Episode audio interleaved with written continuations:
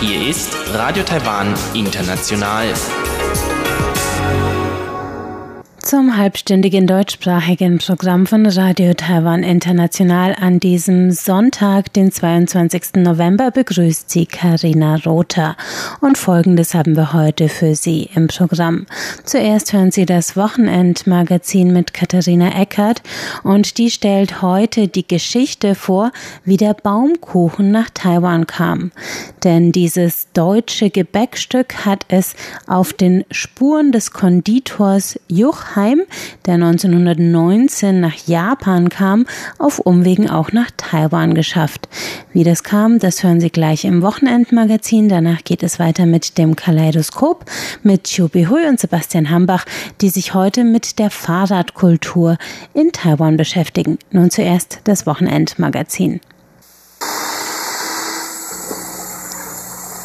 Dieses Geräusch wird in den kommenden Wochen kurz vor Weihnachten wahrscheinlich öfter zu hören sein. Und Hobbybäckerinnen dürften es sofort erkennen. Ja, es ist das Rührgerät. Denn Weihnachten ist Plätzchenzeit. Und ich habe die Vermutung, dass Corona-bedingt die alljährliche Plätzchenproduktion in den deutschen Haushalten dieses Jahr besonders üppig ausfällt, da man in diesem unberechenbaren Jahr viel Zeit in den eigenen vier Wänden verbringt. Jede Familie hat ja so seine eigenen Traditionen, wie man das Weihnachtsfest begeht. Ich weiß ja nicht, wie Sie, liebe Hörerinnen, feiern. Mit oder ohne Weihnachtsgans oder doch eher Kartoffelsalat mit Würstchen? Bei mir zu Hause wurde das Weihnachtsessen schon Wochen vor dem Fest taktisch wie für einen Eroberungsfeldzug geplant, um die Schnäppchenangebote alle rechtzeitig zu ergattern. Egal wie das Festessen sich dann gestaltete, eins blieb auf jeden Fall stetig: der Baumkuchen. Unter den Konditoren ist er auch als der König der Kuchen bekannt, denn nur wer ihn backen konnte, durfte sich Meisterkonditor nennen. Schließlich sind in der klassischen Form bis zu 18 zarte, hauchdünne Teigschichten einzeln auf einer erhitzten, rotierenden Walze am offenen Feuer auszubacken und anschließend traditionell mit einer Schoko- oder Vanilleglasur einzuhüllen.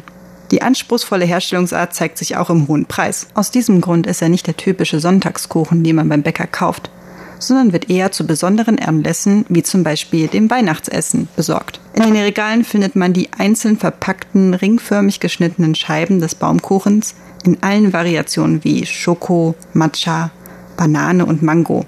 Der Fantasie hier wird hier wirklich keinerlei Grenzen gesetzt.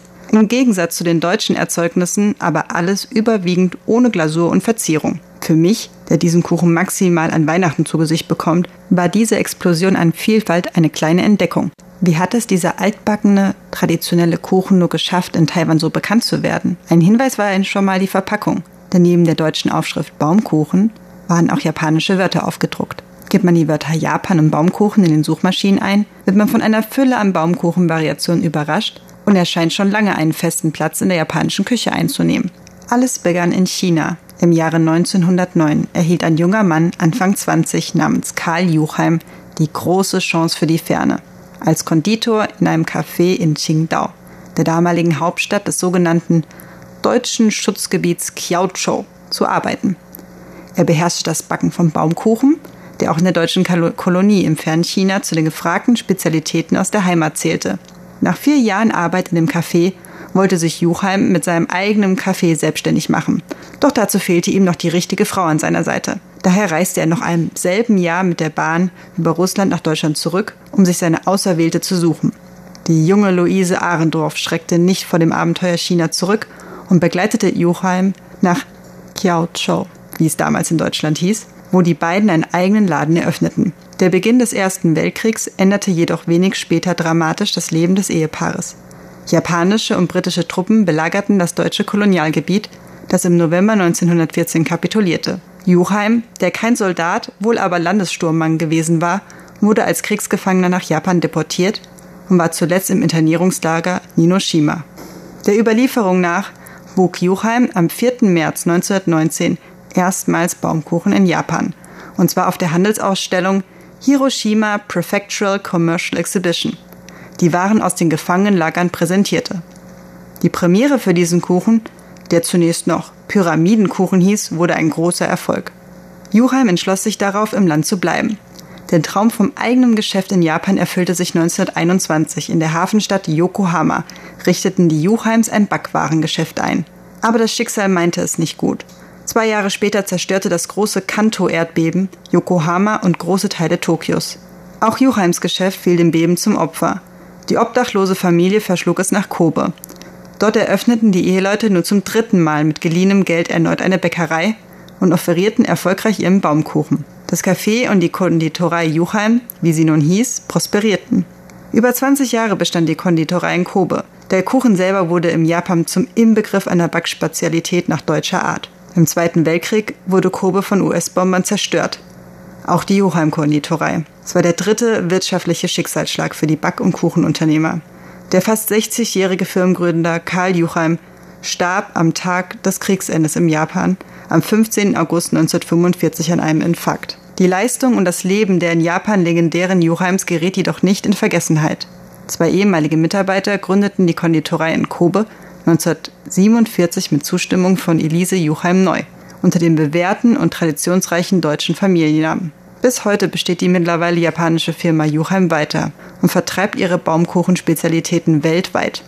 Von Japan wieder zurück nach Taiwan.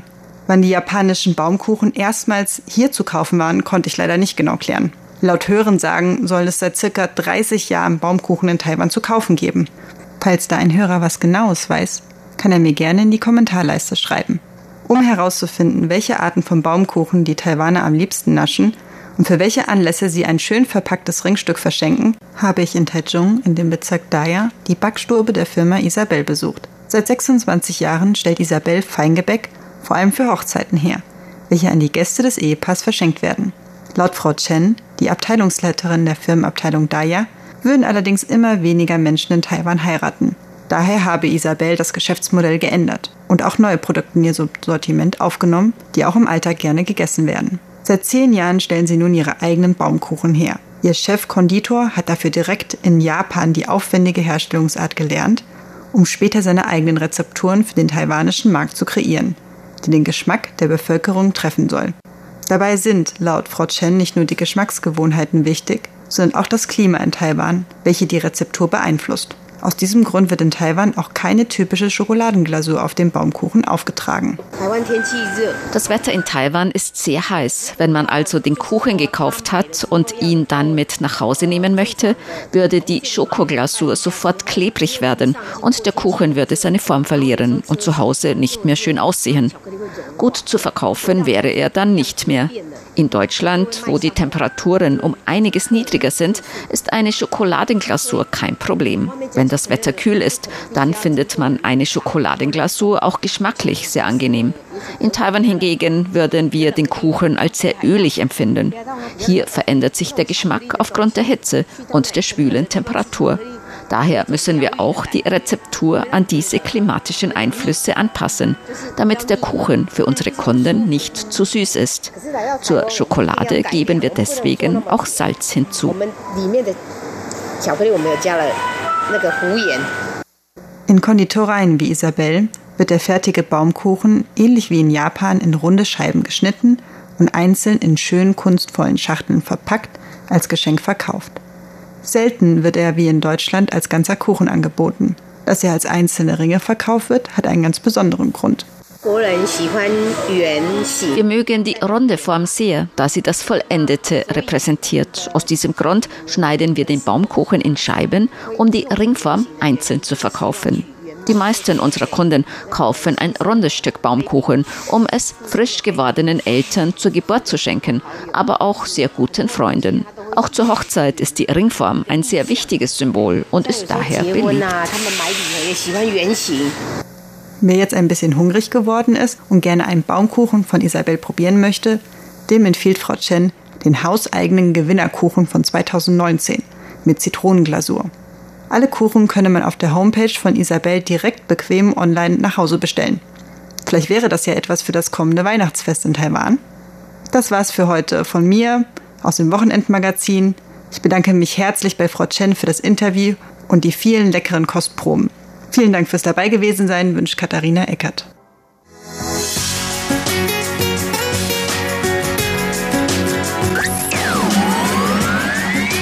Radio Taiwan, international aus Taipeh.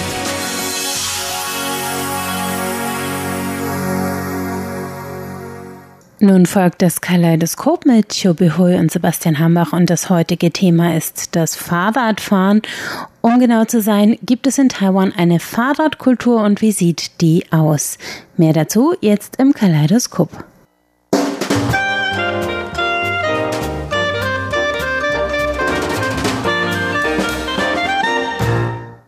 Herzlich willkommen, liebe Hörerinnen und Hörer, zu unserer Sendung Kaleidoskop. Am Mikrofon begrüßen Sie Sebastian Hambach und Chobi Hui.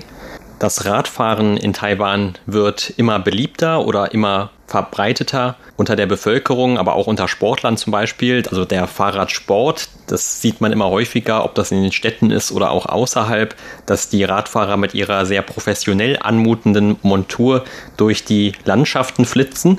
Und das ist natürlich mittlerweile auch bei den Politikern schon angekommen, dass da vielleicht man auch dem eigenen Ruf als Land, als eine Art von Fahrradparadies gut Anklang finden kann bei Touristen, die eben auch gerne Fahrrad fahren.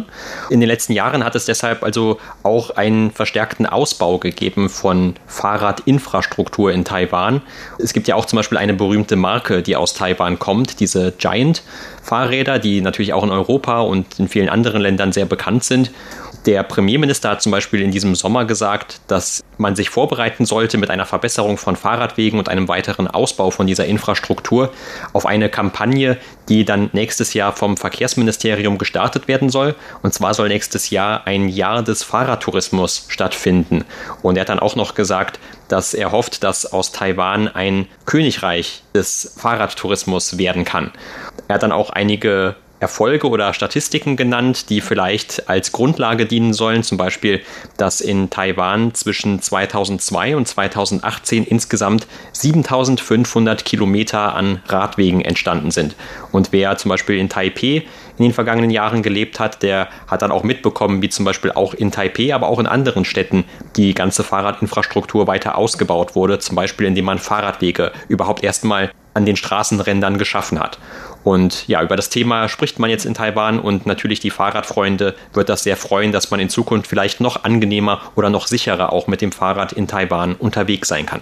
Ja, tatsächlich nicht nur die jetzige Regierung, sondern auch die Regierung zuvor hatten sich darum bemüht, Taiwans Fahrradkultur oder Fahrradtourismus zu fördern. Ich kann mich noch daran erinnern, auf der Straße Donghua, Süd- und Nordstraßen, da hatte früher Mitte in der Straße, das handelt sich um eine große Boulevard. Und zwar in der Mitte dieser Straße gab es früher eine Zeit lang Fahrradwege. Also damals wurden sehr viele Fahrradwege überhaupt eingerichtet am Straßenrand und sogar auch im Fall von Donghua Straße, dann Mitte in der Straße, da gibt es ja Fahrradwege. Und jetzt auf der Xinyi Straße Straße, wo ich wohne, zum Beispiel auf den beiden Seiten der Straße gibt es sehr breite Fahrradwege, also nicht schmale, sondern schon relativ breit und man sieht eigentlich überall Leute,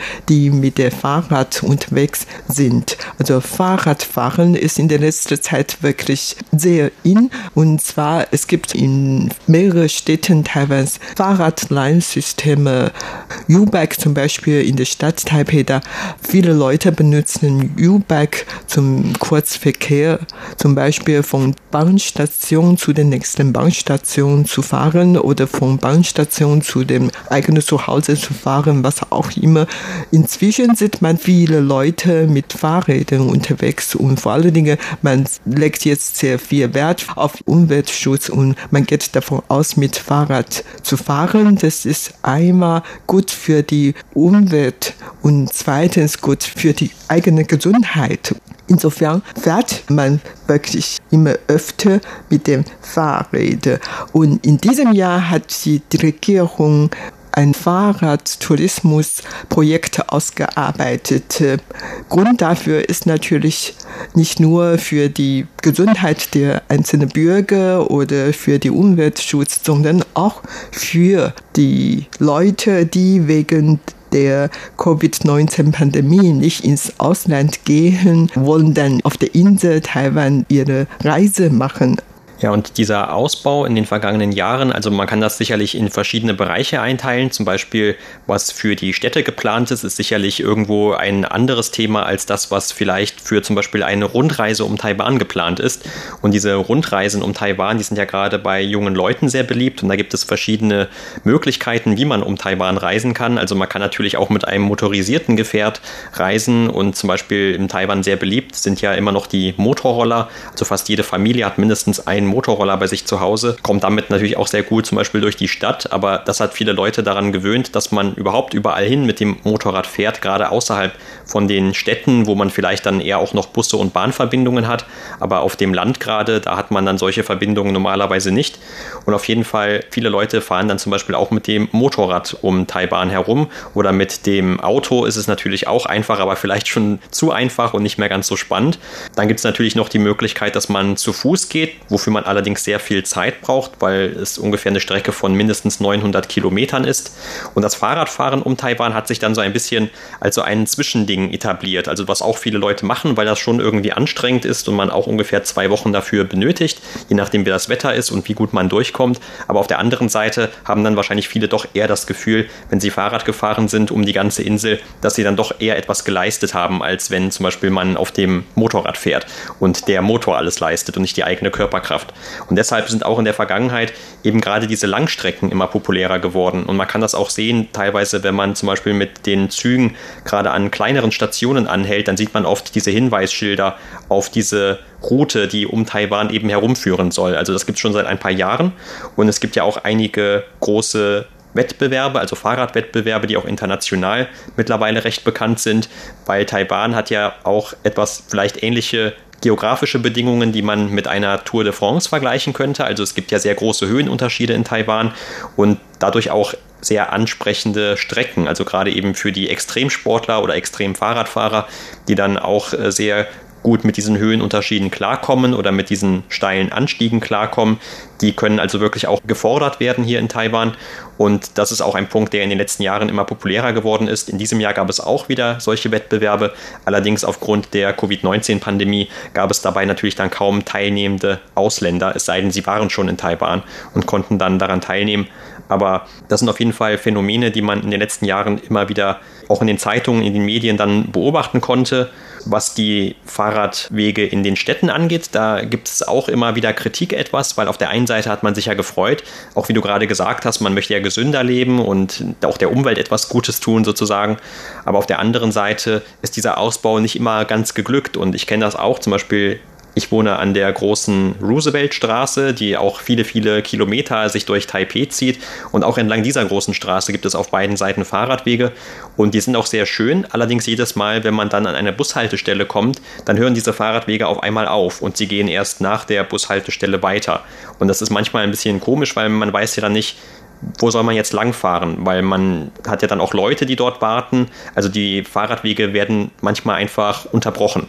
Das führt dann auch ein bisschen zu Konfusion und äh, abgesehen davon gibt es natürlich auch viele Beispiele, wo dann diese Fahrradwege, die eigentlich so Bestandteil der Bürgersteige sind, aber dann eben so eine eigene Spur haben, etwas missbraucht werden oder missbräuchlich verwendet werden, zum Beispiel, weil dann tatsächlich Leute mit ihrem Motorrad darüber fahren oder auch weil einfach Fußgänger darüber fahren. Was irgendwie nicht so ganz verbreitet sich hat in meinen Augen, das ist die Fahrradklingel. Also sehr oft äh, klingeln die Fahrräder einfach nicht und man erschreckt sich dann so ein bisschen oder die Leute, die über den äh, Fahrradweg laufen, erschrecken sich dann, wenn das Fahrrad ganz nah kommt. Aber man muss auch sagen, dass immerhin die Fahrräder, die Teil von diesem Leihsystem sind hier in Taipei oder auch in anderen Städten, die haben normalerweise eine solche Fahrradklingel, aber die werden nicht immer benutzt und manchmal funktionieren sie auch nicht ganz. Das habe ich auch schon als Erfahrung machen können. Ja, apropos Fahrradklingeln, das erinnert mich an eine kleine Anekdote mit meinem Sohn. Als er noch sehr klein war und gerade vom Ausland zurückgekommen war, dann waren wir einmal so mit den Fahrrädern unterwegs. Und ich war natürlich damals mit einem erwachsenen Fahrrad und der mit einem Kinderfahrrad unterwegs. Und dann hat er irgendwo dann geklingelt und hoffte, dass die Leute ihm weggeben könnte. Und er hat ja geklingelt und geklingelt, aber ohne Auswirkung. Keiner hat auf ihn aufmerksam gemacht und der stand da und ganz ratlos und mich gefragt, warum die Leute ihm gar nicht nachlassen. Also irgendwie Fahrradklinge gilt eigentlich in Taiwan für nichts. Also das ist nur eine eher so eine Dekoration. Es gibt eigentlich in Taiwan noch keine Fahrradklinge-Kultur. Man fährt schon sehr oft Fahrrad, aber man muss ja selber zurechtkommen, wenn man mit Fahrrad unterwegs ist. Und damals hatte mein Sohn ein Helm gehabt, aber die Taiwaner tragen eigentlich Helm nicht für Fahrräder, nur für Motorroller. Es gibt keine Helmpflicht für Fahrradfahrer. Insofern ähm, es herrschte tatsächlich unterschiedliche Kultur, aber das soll jetzt nachgeholt werden. Und Premierminister Xu Jinchang hat gesagt, dass jetzt Taiwan sich diese Fahrradkultur auch fördern sollten. Und er möchte nicht nur Fahrradwege noch mehr erschließen, sondern auch einige dazugehörigen Dingen besser tun. Zum Beispiel, er hat gesagt, dass man noch mehr Kennzeichen für Fahrradwege oder die Verbindungen mit öffentlichen Verkehrsmitteln, das müsste auch verbessert werden. Zum Beispiel die U-Bahn in Taipei. Man kann mit dem eigenen Fahrräder mit der U-Bahn fahren oder allerdings nicht mit allen, sondern beim begrenzten Züge oder Waggons und so weiter. Und das alles soll jetzt neu geplant werden oder mit dem Eisenbahn und natürlich muss noch mehr Reparaturstationen für Fahrräder oder Ausleihenstationen für Fahrräder eingerichtet werden. Man muss mit vielen anderen zusammenarbeiten. Zum Beispiel, es gibt jetzt schon sehr viele Hotels, wo Fahrräder untergebracht werden könnten, aber die Zahl solcher Hotels soll erweitert werden. Also vieles kann sich noch viel verbessern und die Regierung möchte demnächst alle diese Probleme lösen, um Fahrradfahrt Tourismus in Taiwan zu fördern. Und Taiwan hat tatsächlich die Möglichkeiten, ein Königreich des Radfahrttourismus zu erschließen, weil Taiwan eigentlich schon an sich ein Königreich der Fahrräder. Wie gesagt, stellt Taiwan sehr viele Fahrräder her und die auch in sehr guter Qualität und viele sind ins Ausland exportiert. In Deutschland, da kriegt man zwar nicht so viele Fahrräder direkt aus Giant, allerdings viele Fahrräderkomponente in Deutschland sind eigentlich aus Taiwan gekommen. Also insofern kann man eigentlich Taiwans Fahrräderindustrie loben. Die sind wirklich überall vertreten. Insofern, da kann man natürlich diese Fahrradfahrttourismus in Taiwan fördern.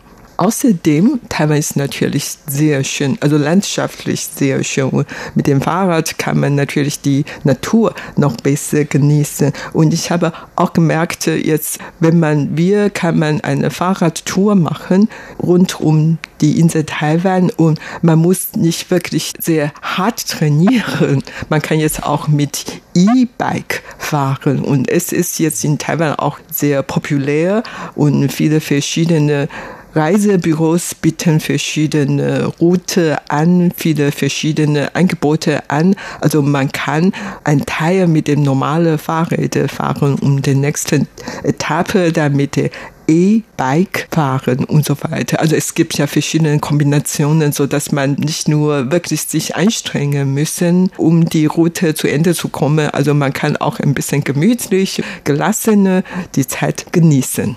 Ja, und wenn man kein E-Bike hat, dann ist es allerdings schon etwas anstrengend. Und zum Beispiel gibt es auch mittlerweile von einigen Schulen eine solche Aktion, die das dann planen. Und die Schüler, die dann ihren Abschluss machen oder vielleicht auch einfach nur vor den Sommerferien, gibt es dann so eine Aktion, wo dann tatsächlich alle, also die gesamte Klasse, einmal um Taiwan herum fahren soll. Und das Ganze wird natürlich dann auch begleitet von einem ganzen Konvoi. Also es sind dann meistens vielleicht Schulen, die etwas mehr Ressourcen zur Verfügung haben, aber mit Verpflegung oder mit vielleicht auch Ärztepersonal Personal, weil es ja auch zu allen möglichen Unwägbarkeiten kommen kann bei einer so langen Strecke. Und ich weiß von jemandem, der das tatsächlich gemacht hat, also auch zum Beispiel im Vorfeld dann mit der gesamten Klasse sehr lange dafür noch trainieren musste. Also in den Monaten davor sind die ein paar Mal längere Strecken erst gefahren, bevor sie dann überhaupt sich auf den Weg gemacht haben, ganz Taiwan zu umrunden mit dem Fahrrad. Also das ist auf jeden Fall mit Sicherheit auch ein Trend, der in Zukunft sich noch weiter fortsetzen wird. Und der Premierminister hat ja auch gesagt, dass diese ganzen Verbesserungen also auch finanziell unterstützt werden sollen. Zum Beispiel war ein Budget im letzten Jahr schon im Gespräch von 1,6 Milliarden Taiwan-Dollar, also über 50 Millionen Euro oder um die 50 Millionen Euro ungefähr. Und damit sollten dann eben die gesamten Radwege in Taiwan noch einmal überarbeitet werden. Und das natürlich dann auch von sehr großer Bedeutung für die Sicherheit der einzelnen Radfahrer, die dann sich auch in diese vielleicht etwas entlegeneren Gegenden Taiwans wagen müssen. Denn es ist ja auch so, dass Taiwan von verschiedenen Naturkatastrophen immer wieder heimgesucht wird wird. Also es gibt hier Taifune oder auch einfach ohne Taifun Starkregen, die dann Fluten oder Überschwemmungen verursachen können und zu Landrutschen auch führen können. Oder es gibt natürlich auch Erdbeben, mal größere, mal kleinere, die vielleicht dann auch zu Schäden an diesen ganzen Wegen führen können. Und das muss natürlich dann auch immer wieder nachgebessert werden. Und da ist auch mit Sicherheit dann nicht damit getan, dass man nur einmal ein Budget verabschiedet, sondern langfristig muss da auch dann immer wieder jemand dafür zuständig sein. Und der Premierminister hat ja auch gesagt, dass eben diese ganzen Agenturen, die für diese unterschiedlichen Bereiche der Infrastruktur verantwortlich sind, dann auch verstärkt zusammenarbeiten sollen. Also das soll also wirklich ein einigermaßen großes Projekt werden, aber was daraus wird, das äh, muss man natürlich dann abwarten. Aber wie gesagt, also die Trends in den vergangenen Jahren lassen schon dann darauf schließen, dass auch mehr Leute bestimmt von diesem Angebot Gebrauch machen werden. Ich muss gestehen, dass ich zwar Fahrrad fahren kann, aber nicht wirklich sehr fähig ist, mit dem Fahrrad zu fahren, weil ich das Fahrradfahren erst in Deutschland gelernt habe, als ich schon Erwachsene bin nicht wie viele Deutsche, die schon von klein auf mit dem Fahrrad aufgewachsen oder schon sehr früh mit dem Fahrrad begonnen hat. Allerdings, ich fahre schon ganz gerne Fahrrad in Taiwan und nicht wirklich in der Stadt, wo ich wohne, weil der Verkehr dort sehr dicht ist und das macht eigentlich keinen Spaß. Allerdings, ich habe wirklich sehr positive Erfahrungen mit dem Fahrradfahren gehabt und zwar in Ost-Taiwan, als wir irgendwann mal vor vielen, vielen Jahren in Zhishan in Ost-Taiwan war. Da hatten wir die Möglichkeit, mit Fahrrad durch Reispferde fahren. Und das war wirklich total schön, sehr, sehr, sehr, sehr schön gewesen. Und vor allen Dingen als Abenddämmerung dann an viele Reispferde vorbei und das riecht einmal sehr gut und sehr frisch und dann ähm, ist gar nicht heiß und sehr schöne Reispferde und so. Das war total schön gewesen. Und mit der Fahrradfahren gibt es eigentlich viele Möglichkeiten, vor allen Dingen in Osttaiwan. Man kann an der Ostküste von Nord nach Süden fahren und dann wiederum von Süden nach Norden fahren und die Tour ist ziemlich lang, etwa zwei 200 Kilometer oder sogar 300 Kilometer, je nachdem man auf welche Route geht. Und man kann auf einmal an der Küstenseite fahren und am nächsten Mal dann an der inneren Seite fahren. Allerdings, das ist eigentlich eine große Herausforderung für viele Radfahrer, weil Taiwan eigentlich sehr gebirgig ist und wenn man im Landesinnere fahren, dann ist diese Höheunterschiede eigentlich sehr groß. Man muss sich wirklich anstrengen, diese Seite zu fahren.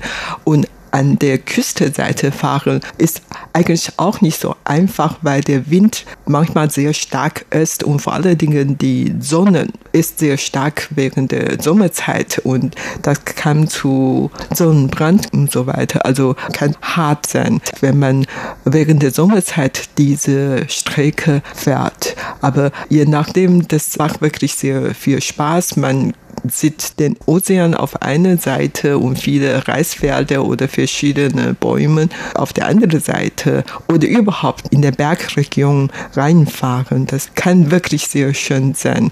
Oder dann, wie gesagt, an Reisfelder vorbei oder an viele Obstplantage vorbei, an den Teeplantage vorbeifahren. Das sind alle sehr schön. Und insofern, man kann tatsächlich Radfahren, Tourismus in Taiwan fördern. Das, was wir heute in unserer Sendung Kaleidoskop. Vielen Dank für das Zuhören. Am Mikrofon waren Sebastian Hambach und Chobi Hui.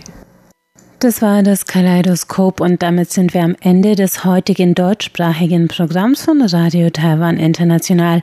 Alle Sendungen finden Sie zum Nachhören auf unserer Internetseite unter www.de.rti.org.tv. Am Mikrofon hörten Sie heute Karina Rother. Ich bedanke mich fürs Einschalten, sage Tschüss. Bis zum nächsten Mal.